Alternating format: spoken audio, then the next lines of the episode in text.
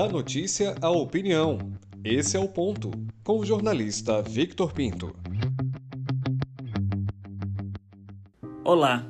Às vezes é chato, ninguém suporta, mas faz parte do jogo democrático. Está vindo aí o horário eleitoral. Mas a minha discussão que quero trazer é outra. Se todos os fatos já mostrados se repetirem, teremos muito em breve no programa, no rádio e na televisão uma campanha publicitária muito fria. Forma tradicional de atingir as massas, o tempo específico separado para apresentar propostas e as inserções embutidas ao longo da programação das emissoras podem até ser um trunfo, apesar da eleição de Bolsonaro em 2018 provar o contrário. O processo ajuda a moldar o tom e a linha da busca dos votos de cada um dos postulantes na corrida ofegante diante de um povo cansado com as restrições da pandemia e até então amorfa pelo Palácio Tomé de Souza.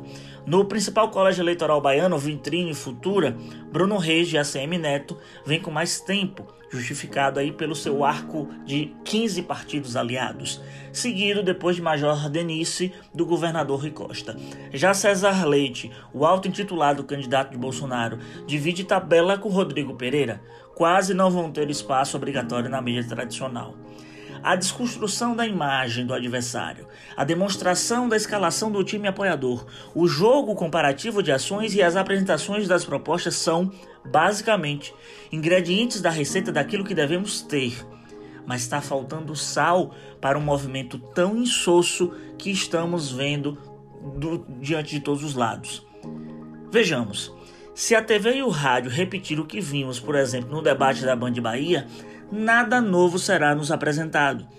Um debate é uma arena onde tudo pode sair por um gesto mal feito, uma palavra maldita ou um forçoso conflito de proposições com um misto de provocação.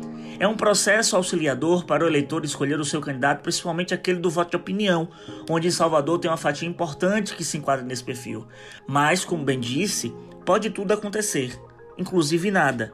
E foi esse o resumo do primeiro confronto de ideias. Vi incrédulo como em outras capitais tem à disposição do eleitor um jogo mais decisivo, uma luta mais aguerrida pelo voto. E Salvador?